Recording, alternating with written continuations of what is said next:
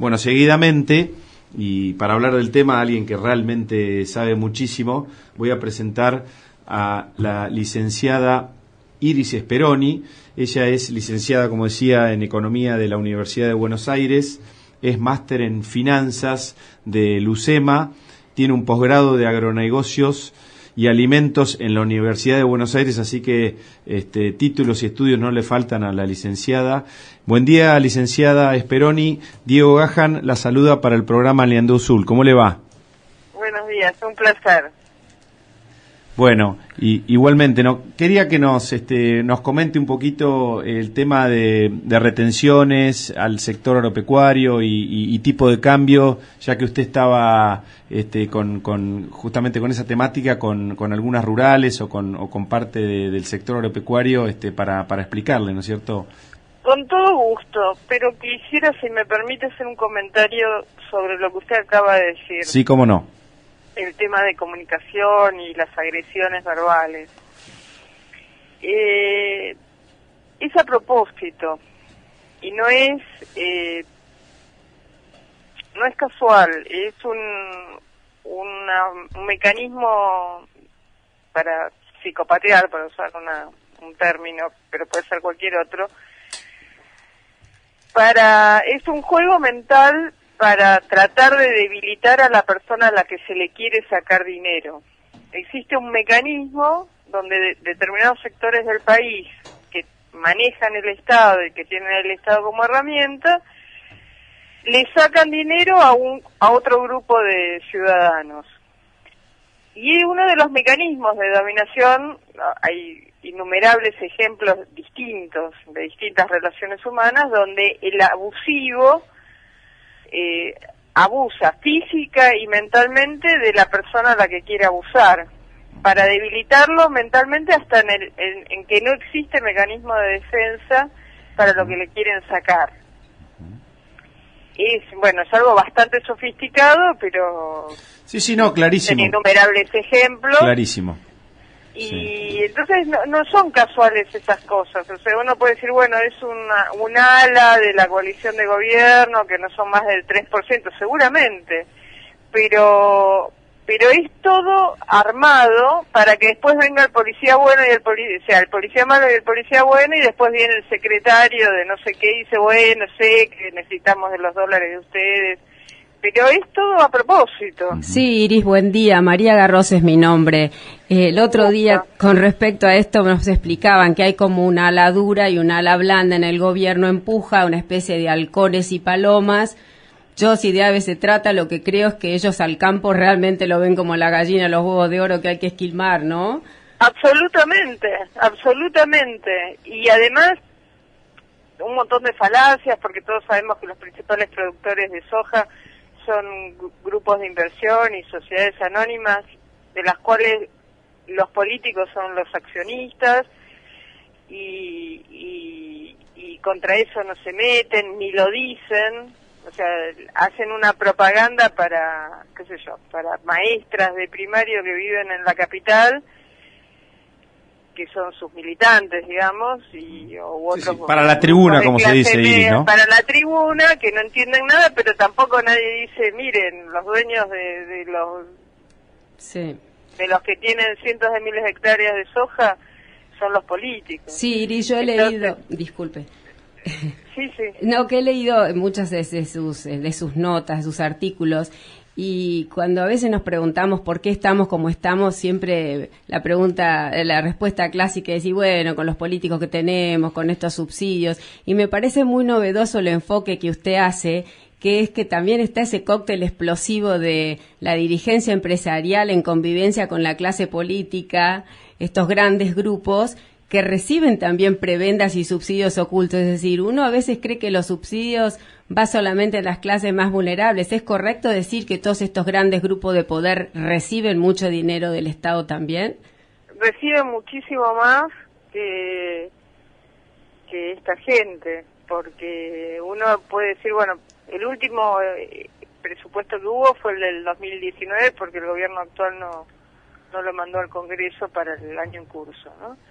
Ahí había 500 mil millones de pesos, que es una barbaridad, para repartir entre millones de personas. Y sin embargo había 741 mil millones de pesos para repartir entre nueve bancos. Y había 278 mil millones de pesos para repartir entre un puñado de empresas. Qué numeritos, ¿eh?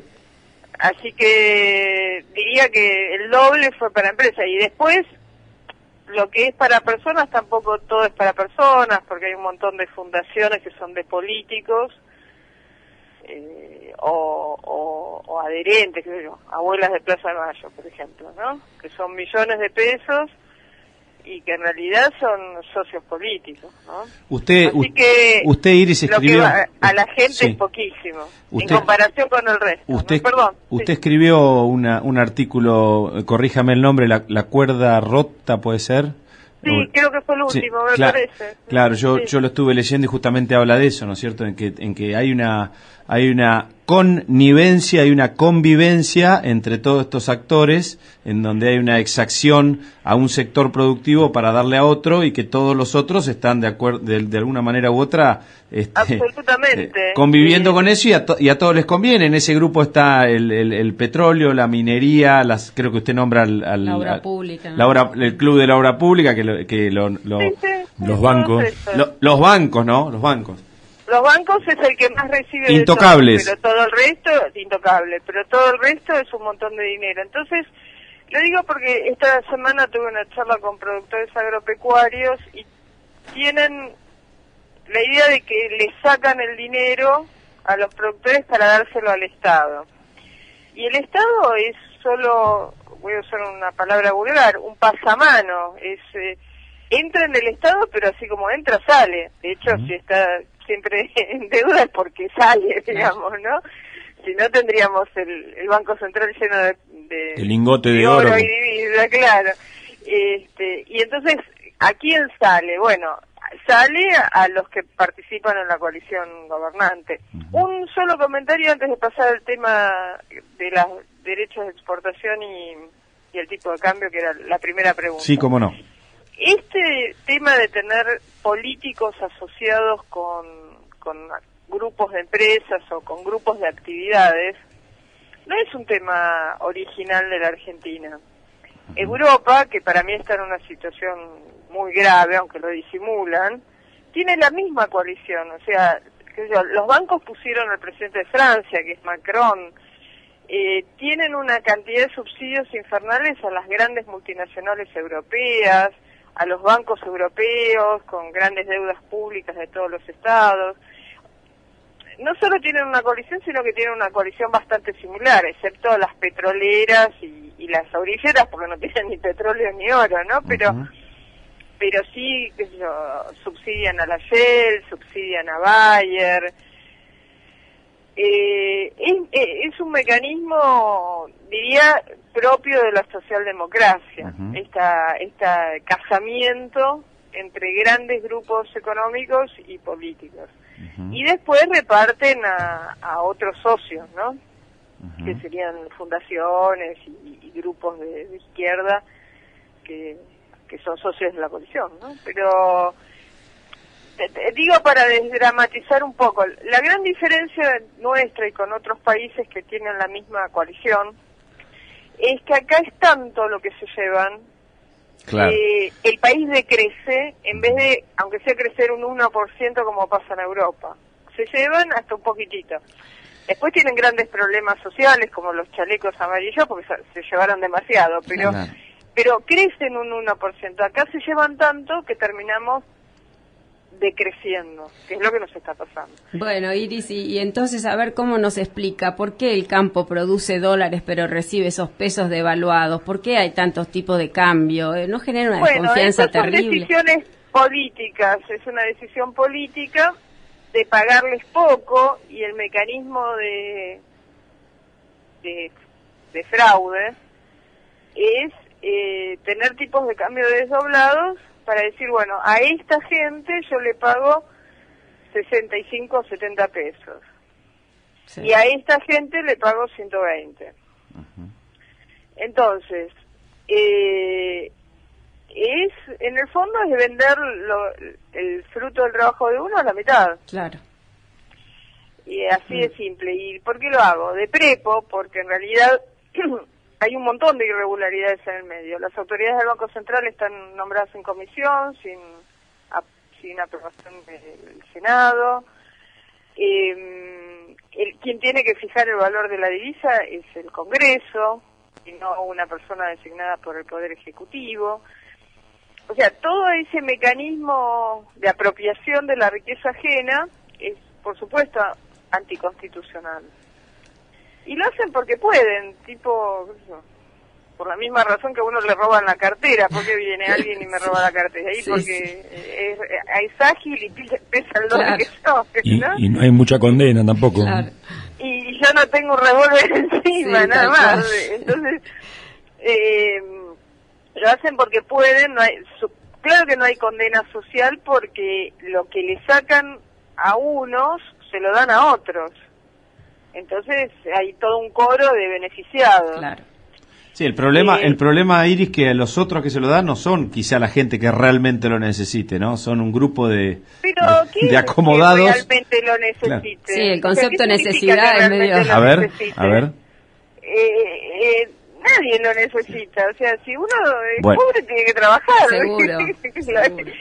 Eh, es, son mecanismos de...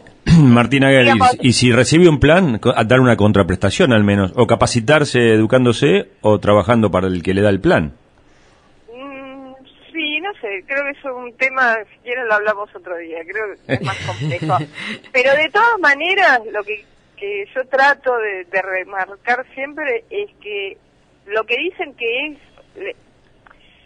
voy a subir un impuesto porque hay gente, hay hambre, ¿no? Fue lo que, ¿se acuerdan cuando en diciembre era el hambre, el hambre, el hambre? La mesa del hambre. 50 por la mesa del hambre, 50% de hambre. Bueno, tres cuartas partes de los subsidios van a las, las grandes multinacionales argentinas. Va a la Shell, a Chevron, a... Este, También tienen hambre.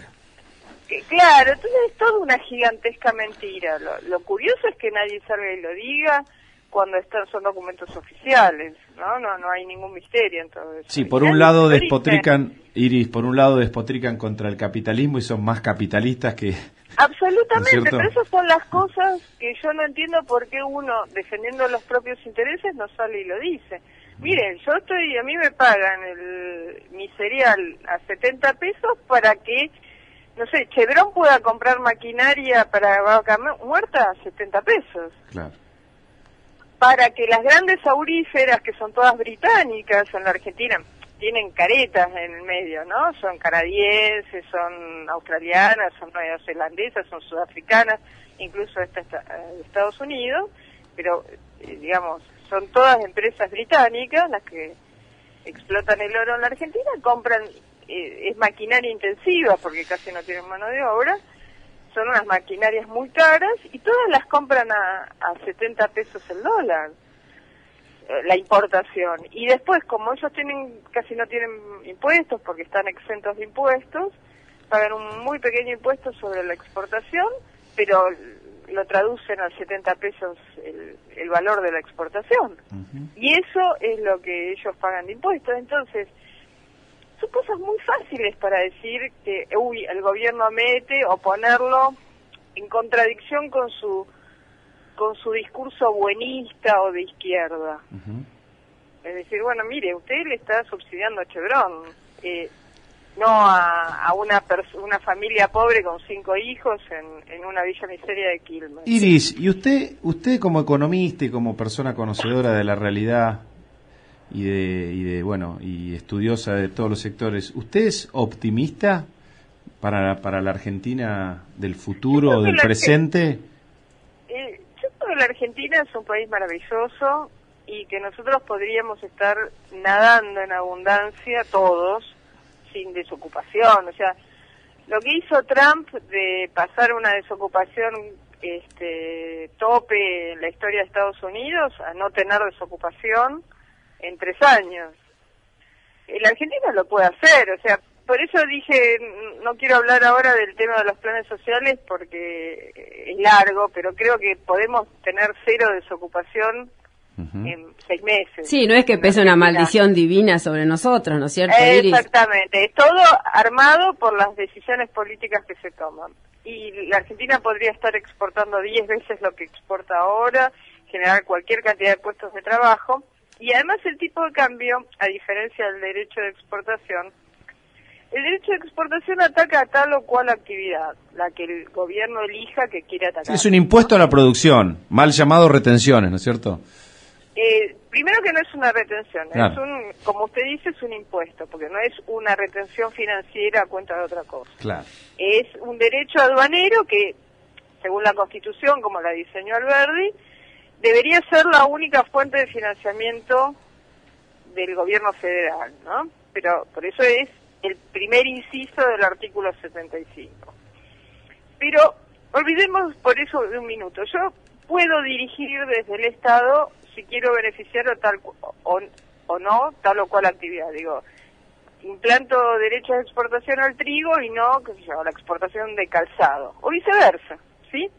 Pero el tipo de cambio afecta a todas las exportaciones, o sea, perjudico a la gente que hace tubos sin costura de techín, afecto a la, gente que exporta aluminio de aluar, afecto a toda la, el complejo de maquinaria agrícola. La Argentina podría ser el principal exportador de maquinaria agrícola del mundo. ¿Y usted cree que una persona... Una historia tan antigua como Estados Unidos. ¿Y usted cree que una persona como el ministro de Economía, Martín Guzmán, una persona joven que estuvo en países este, llamados desarrollados o desarrollados, no, no, sabe? Porque yo, yo siempre lo que pienso es cuando, cuando nuestros gobernantes viajan al exterior y andan en los trenes a 400 kilómetros por hora y, y ven todo cómo funciona, ¿por qué?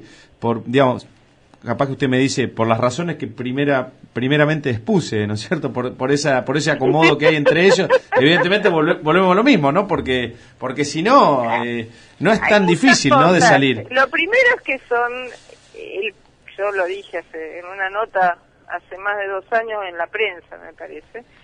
Yo creo que el país está intervenido, o sea que no tenemos gobernantes eh, argentinos más allá de que tengan hayan nacido acá, ¿no? Que tenemos un gobierno de intervención desde afuera, que, que por, por lo tanto la gente que nombran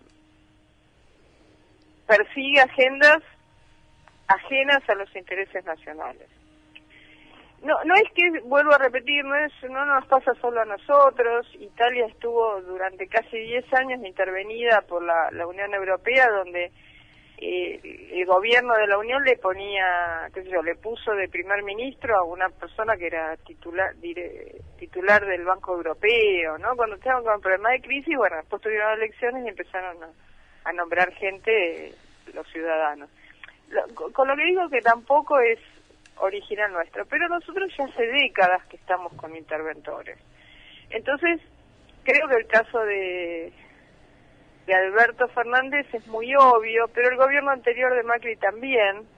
El señor Fernández cuando asumió, en su discurso de Asunción, dice yo voy a privilegiar, léanlo, están colgados en el web de la Casa Rosada, eh, a las petroleras, a las mineras, y voy a sostener el mercado laboral en negro, que lo llamó, creo que, planes, no planes sociales, sino economía social, etcétera. O sea, gente sin la protección de un sindicato, sin un salario mínimo, sin vacaciones, pagas, etcétera.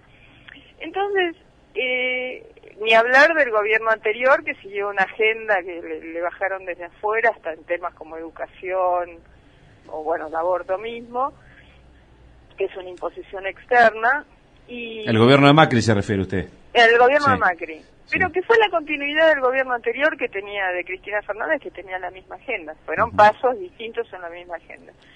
Y, y, bueno, sobre todo endeudarnos, que es una manera de tenernos agarrados, ¿no? Asidos a, la agenda externa.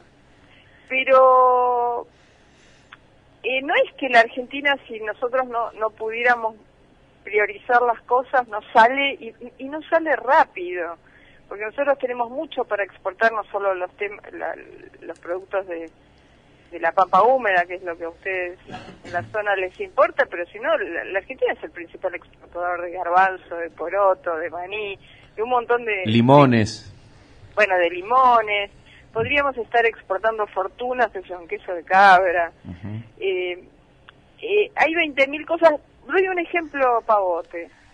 Eh, Uruguay, Uruguay, exporta a 120 dólares la oveja al, al mercado de Medio Oriente. los musulmanes no comen carne de cerdo y la carne de vaca, salvo los millonarios, no es algo que ellos tengan mucho acceso. Entonces importan mucha carne ovina, de ovina y de y caprina. Que además, bueno, tienen una fiesta al año donde matan un montón de, cabras, o sea, es un mercado fantástico. Uruguay lo aprovecha y nosotros no. ¿Y por qué nosotros no? Por la cantidad de impuestos que hay. Sí. O sea, el, el, el mercado vino argentino se maneja en negro. Y no, no tiene sentido. Eh, a eso voy. La Argentina con, un, con cinco o seis medidas, este, pocas, inteligentes, estaríamos exportando fortuna, generando cualquier cantidad de puestos de trabajo muy bien pagos y, eh, y exportando productos con mucho valor, mayor valor por tonelada que la soja. Vuelvo a repetir, todo, todo, todo el tema ovino no es solo la carne, que, que no exportamos solo lana, sino, qué sé yo, un, un guante de, de piel de, de oveja sale 40 dólares y es el guante que usan los motociclistas en Estados Unidos. Por eso yo le hice la pregunta a Iris porque creo que también hay que dar, más allá de la realidad difícil que estamos viviendo, una, una esperanza para mucha gente. Entonces usted como, como economista y como conocedora, como le decía, siempre es bueno dar eh, una, una luz de, de esperanza y decir, eh, cambiando estas tres o cuatro cosas, porque uno escucha al, gobernante de turno de cualquier partido y a veces, no, esta es la única salida y si no hacemos esto, hacemos aquello, y, no, y no es así, ¿no? Llena, llena de posibilidades, es más, diría, hay cuatro, yo podría nombrar cuatro o cinco actividades por provincia que generarían por provincia pleno empleo y, empleos de, de calidad, ¿no? O sea, de, mucha calidad y muy bien pagos y, que no alcanzaría a la gente que vive en la provincia, que es lo Catamarca, para cubrir todas las posibilidades de trabajo que pueda haber si uno orienta al país hacia la exportación. Porque después hay otra falacia, no, pero si yo me dedico a exportar, la gente se muere de hambre. No, no es así. Al contrario, si yo me dedico a exportar, genero un montón de trabajos con altos ingresos que después la persona, este, qué sé yo, compra cuadernos para el hijo y eso le da trabajo Ingenio Ledesma. Eh, es una cadena. La, cadena que yo necesito es la de la prosperidad. Eh, así que yo soy absolutamente optimista sobre las posibilidades de la Argentina. La Argentina está pasando ahora un punto. Hay justo antes de morirse, el general Perón dio un discurso sobre la importancia de los alimentos en la política internacional. Se adelantó un montón porque justo después de eso, en la década del 80 y 90, hubo una depresión del valor de los alimentos. Se dio en el siglo XXI, ¿no? Pero la Argentina está en una posición geopolítica hoy impagable. Impagable porque la Argentina tiene energía y tiene este, alimentos. Lo que necesita es administrar según sus propios intereses. Y hay cosas que, que, bueno, no se ven inmediato, pero la separación de Gran Bretaña de la Unión Europea es un para nosotros, y, claro, importantísimo porque tenemos economías complementarias, este eh, hay que sol y hasta nos podría ayudar para solucionar el tema de Malvinas tener este, ese tipo de... Cambiaría la relación entre países, dice. Absolutamente. Entonces, Aparte, a, eh, aparte a Gran Bretaña, Iris le conviene que nosotros le produzcamos, por una cuestión de distancia, los recursos petroleros de Malvinas y demás, ¿no? Usando nuestra nuestro territorio, ¿no? No viniéndose desde...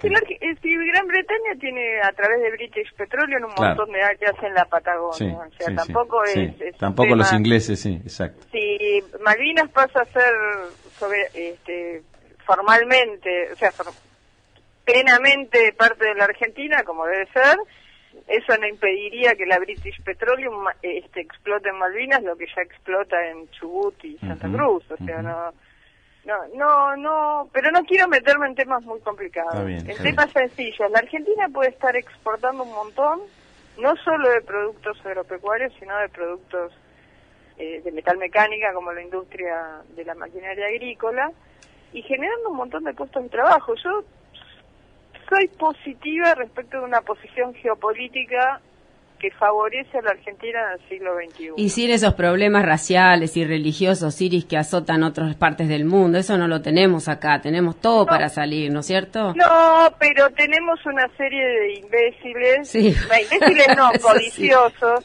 gente que inventa problemas por dinero, como el problema de la mujer, el problema de esto, el problema de lo otro, pero en realidad están buscando un puestito en el Estado. Salen de abajo de las piedras esa gente. Eh, claro, y bueno, si llegarle una posibilidad de ganar 200 mil pesos a alguien que no sabe hacer por mes, de alguien que no sabe hacer absolutamente nada, esa gente va a aparecer. ¿A dónde hay que ir para ganar eso?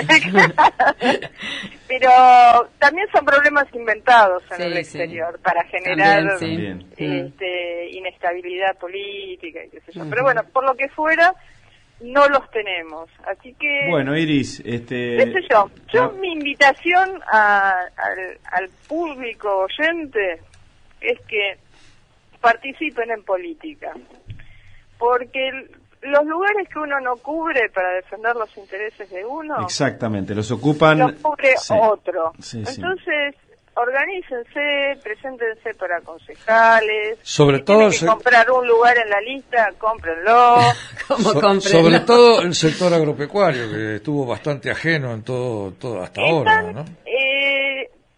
Abusan del sector agropecuario porque el sector agropecuario se deja abusar. Sí, exactamente. Y, tiene Somos muy mansos. Y tiene Iris tiene que hacer un, mea culpa el sector agropecuario justamente por lo que dice usted de, que de, no involucrarse. Siempre tranqueras adentro son eficientes, están con el número todo espectacular. Ahora tranqueras afuera cuando el camión sale a la ruta ya ahí eh, deja de ser prácticamente del productor y es del Estado, y ahí viene el problema, ¿no? Y te dicen... Se matan para, para conseguir un 3% más de rentabilidad y después viene Benito Rollo y se lleva 500 millones de dólares. Como, si nada, por eso, por eso, por eso tiene que eh, hacer... Eh, sí. Dejar de hacer política de, de, de, agronomía, de veterinaria en los pueblos, de Facebook y meterse meterse de lleno a lo que es la política en serio, ¿no?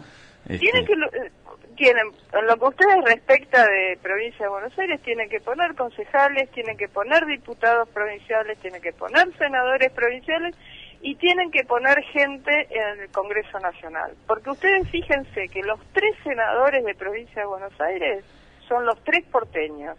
Exacto. El PRO puso dos, que son gente de la capital, ni siquiera son del conurbano bonaerense, y está Tayana en lugar de Cristina Fernández, que es un porteño. Más allá que pueda haber o no nacido en provincia Ahí hablamos del centralismo en la política también, ¿no? Y Cristina Fernández, cuando fue dos años senadora ahora, antes fue por, por ahora... Unidad Ciudadana es una persona que defiende y siempre defendió los intereses de, la parte urbana, del conurbano de la provincia de Buenos Aires por sobre los del interior. no está ni bien ni mal. Yo digo, son dos tercios de la población de la provincia de Buenos Aires, pero un tercio es rural. ¿Quién, representa los intereses de esa gente? Exacto. Bueno, Iris, interesantísima la charla como siempre. Seguramente, este, es, este quiero decirle, o queremos decirle a la gente, a nuestros oyentes, que es la segunda charla que tenemos con con la licenciada, interesantísima, eh, por cierto, pero bueno, seguramente volveremos a, a molestarlos a esta hora, ¿no? Bueno, si les, eh, no, no es ninguna molestia y si sirve, cuenten conmigo. Sí, muchísimo, muchísimas gracias. Muchas gracias. Por favor, un placer. Muy buen fin de semana, Iris, que le vaya muy bien, adiós.